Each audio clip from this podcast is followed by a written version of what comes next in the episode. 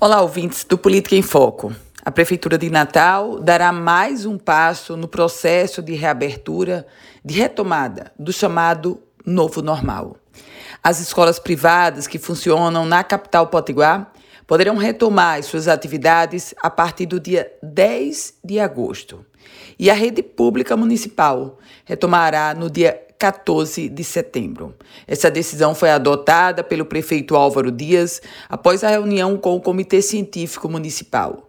Os especialistas recomendaram a retomada com base nos índices relativos à Covid-19. E há um aspecto a ser considerado nesse contexto. Minha gente, enquanto o prefeito autoriza já o retorno das aulas na rede privada, ainda não há confirmação sobre o que vai fazer o governo do estado. Aliás, o executivo, onde a gente já tem pelo menos uma certeza no executivo estadual, que aquela previsão de retomada das aulas presenciais para a rede pública estadual, prevista inicialmente para o dia 17 de agosto, deverá ser adiada para setembro, ainda sem data.